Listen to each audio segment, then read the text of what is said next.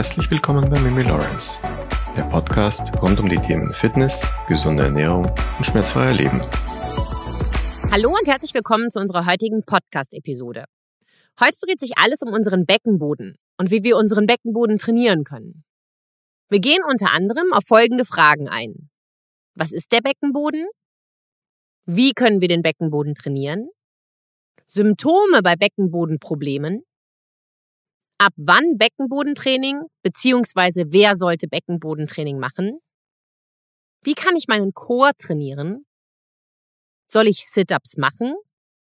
Wie atme ich richtig? Und soll ich Bauch anspannen während eines Trainings? Es erwartet dich wieder eine super spannende und vor allen Dingen sehr wichtige Episode, die sich wirklich jeder Mensch anhören sollte, denn wir alle haben einen Beckenboden. Jede Frau und jeder Mann. Und nicht nur die Frauen, die ein Kind auf die Welt gebracht haben, können Schwierigkeiten mit ihrem Beckenboden bekommen, sondern alle Menschen. Beginnen wir mit den Symptomen, die darauf hindeuten können, dass es Probleme mit deinem Beckenboden gibt. Das sind viel mehr, als du vielleicht glauben wirst. Stress- oder Belastungsinkontinenz, Dranginkontinenz, Stuhlinkontinenz, Unterleibsschmerzen, Senkung der Scheide und der Gebärmutter, ein Prolaps, also eine unnatürliche Verlagerung eines Organs, Senkung von Blase und Enddarm, Kopfschmerzen, Rückenschmerzen und Hüftschmerzen. Das alles kann auf Probleme deines Beckenbodens hindeuten. Aber fangen wir vielleicht ganz von vorne an. Was ist denn der Beckenboden eigentlich?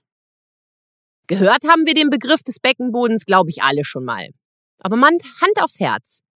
Hast du dich wirklich mal intensiv mit diesem wichtigen Teil unseres Körpers beschäftigt? Der Beckenboden ist ein Geflecht aus Bindegewebe und Muskelplatten, welche zwischen Hüftknochen, Kreuz und Schambein verlaufen. Die Muskelplatten stützen im Unterleib die inneren Organe. Sie sorgen dafür, dass wir aufrecht gehen und sitzen können. Und sie sind verantwortlich für eine störungsfreie und gewollte Darm- und Blasenentleerung. Und die Beckenbodenmuskulatur arbeitet direkt mit der Bauchmuskulatur zusammen. Eine kräftige Bauchmuskulatur entlastet den Beckenboden bei seiner Halterarbeit und federt auch Druckbelastungen ab, wie sie zum Beispiel durch Niesen, Husten oder beim Springen entstehen.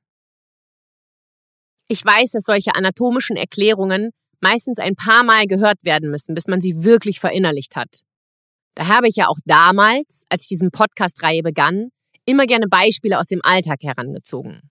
Und auch heute habe ich wieder ein tolles Beispiel für dich. Unser Beckenboden ist im Grunde genommen wie so eine 1,5 Liter Plastik-Sprudelwasserflasche einer Billigmarke. Stell dir mal wirklich so eine 19 Cent Plastikflasche vor. Wenn sie noch im Laden steht und verschlossen ist, ist sie prall und stabil und man spürt förmlich den Druck in dieser Flasche. Und dann machst du sie zum ersten Mal auf und zisch, der Druck entlädt sich zum allerersten Mal. Ja, und dann? Dann ist die Flasche bei weitem nicht mehr so stabil. Sie knickt, das Wasser ist nach kurzer Zeit schon nicht mehr so sprudelig und die kannst die Flasche auch ziemlich leicht kaputt machen. Und bei unserem Beckenboden ist das genauso. Wenn er schön mit einem perfekten Druck ausgestattet ist, ist alles fein. Das Problem, was wir fast alle haben, wir schenken unserem Beckenboden keine Bedeutung. Und zwar so lange, bis es dann zwingend notwendig wird. Unser Beckenboden ist einfach für uns da. Und gerade wir Frauen wollen ja immer Übungen für einen straffen und schön definierten Bauch. Bauchmuskeltraining sind auch die meisten mit gefällt mir markierten Posts auf meinem Instagram-Kanal. Unsere Bauchmuskeln sind eine Muskelgruppe, bestehend aus den Obliques, dem Rectus abdominus und dem Transversus. Das Zwerchfell ist quasi der König oder die Königin unserer Bauchmuskeln. Und genau das ist der Grund, warum ich auch immer und immer wieder auffordere, zu atmen und auch auf eure Atmung zu achten. Das Fundament unseres Rumpfs bildet unser Beckenboden. Und einen Beckenboden haben wir alle, egal ob Männlein oder Weiblein.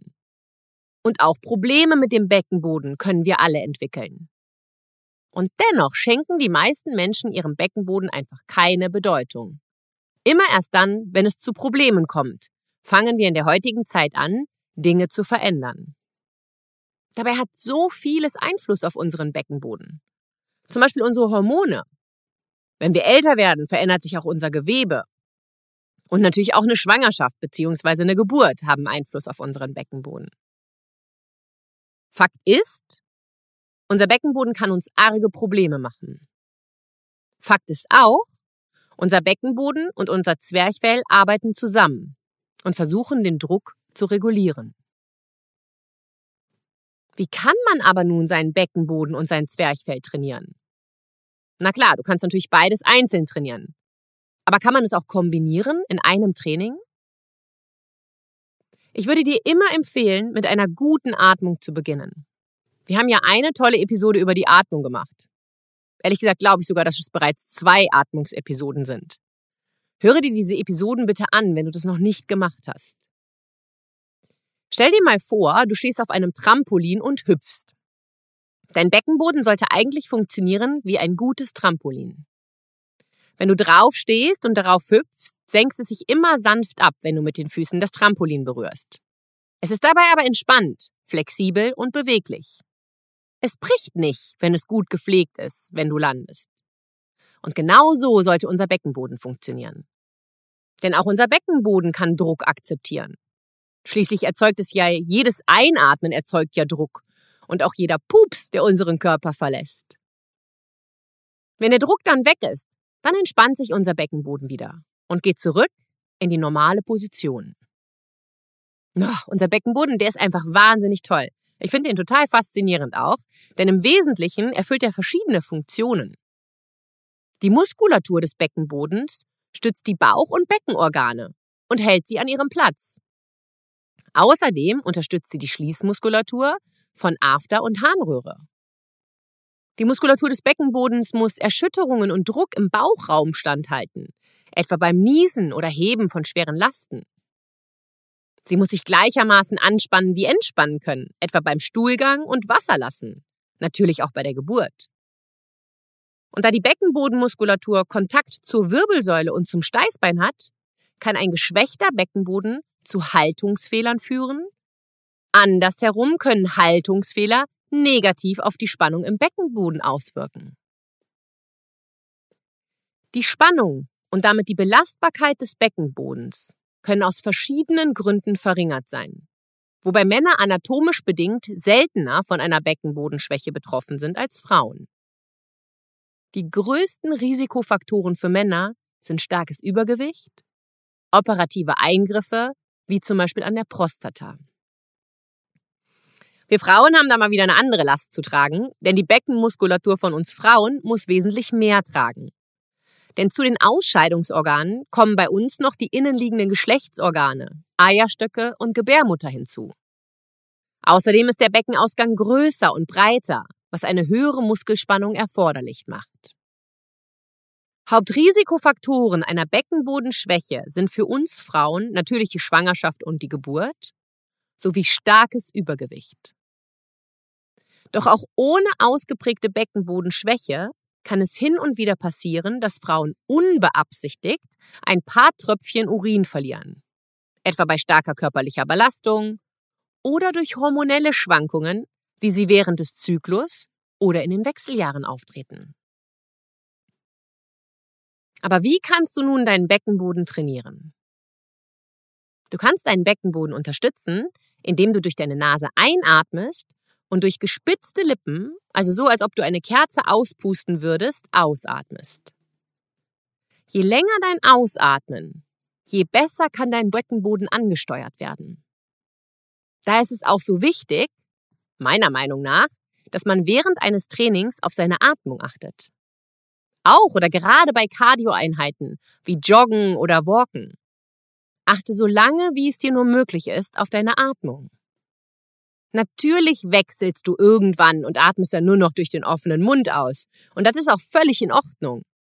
Aber versuch einfach mal so lange, wie du kannst, auf deine Atmung zu achten. Vielleicht warst du ja auch schon mal in so einem Fitnesskurs. Vielleicht hast du es auch schon mal bei mir gehört. Diese Anleitung, man solle den Bauch anspannen. Gerade wenn du trainierst. Und diese Anweisung ist auf gar keinen Fall falsch. Wie gesagt, ich habe sie auch selber schon super oft verwendet. Aber wenn du mich nach meinem ganzen Wissen jetzt fragst, glaube ich, dass es wirklich wichtiger ist, auf eine gute Atmung zu achten. Klar gibt's hier Ausnahmen, ne? es wären zum Beispiel Powerlifter oder auch Frauen, die gerade ein Kind auf die Welt bekommen haben. Aber so die breite Masse, die sollte zuallererst mal auf die Atmung achten. Denn wenn wir Probleme mit unserem Beckenboden haben, kann sich das auf unterschiedliche Art und Weise zeigen, wie zum Beispiel einen Bandscheibenvorfall oder auch Rückenschmerzen.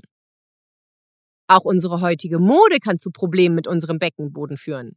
Ich hau hier nur mal das Stichwort High-Waist-Hose raus. Super enge Kleider, Korsetts, diese, diese, wenn, dann diese Shaping-Unterwäsche, die dich alles so einklemmt da, damit das alles schön und stabil aussieht. Und auch zu enge Jeans. Wir sind hier einfach immer gezwungen, irgendwie unsere Luft anzuhalten. Bloß nicht zu tief ausatmen, sonst platzen wir im wahrsten Sinne des Wortes aus den Klamotten. Aber meine Damen, das kann wirklich Folgen für unseren Beckenboden haben. Noch ein Grund, warum ich zuerst immer auf die Atmung gehe. Wir atmen Tag ein, Tag aus. Stunde für Stunde. Minute für Minute. Aber trainieren tun die meisten von uns vielleicht eine Stunde pro Tag, wenn es hochkommt.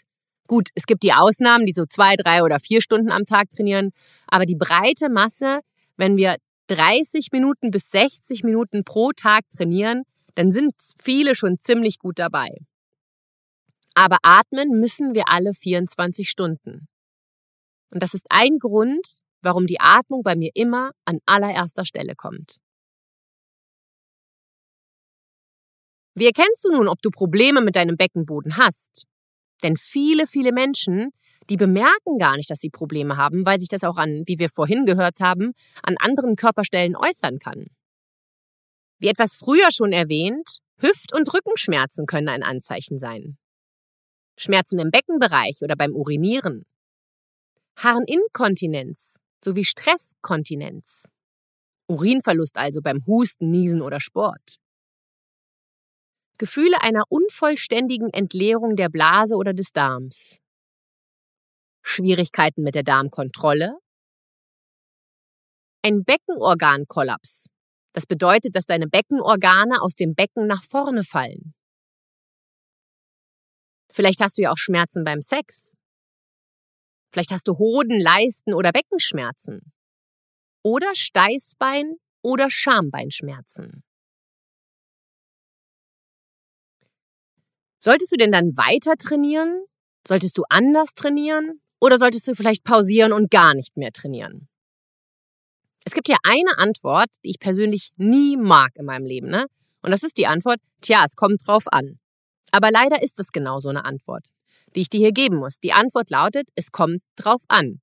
Und zwar auf die Art deines Trainings. Wenn du gerne CrossFit, Laufen und oder Gewichtheben betreibst, und du während des Trainings Schmerzen hast, dann würde ich dazu raten, dass du dein Training umgestaltest oder pausierst. Für mich ist es immer wichtig, dass ich den Menschen nichts wegnehme. So betreue ich zum Beispiel eine Frau mit einer Beckenbodenschwäche, welche sich durch immer wiederkehrende Rückenschmerzen äußerten. Nicht zu trainieren war für sie keine Option.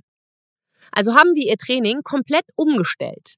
Und siehe da, eine 100-prozentige Besserung trat nach einiger Zeit ein. So sind zum Beispiel isometrische Übungen richtig gut geeignet für den Anfang. Tausche vielleicht auch Sit-ups gegen Deadbugs aus. Was ich damit sagen will, passe dein Training an oder lasse es durch einen gut ausgebildeten Trainer anpassen.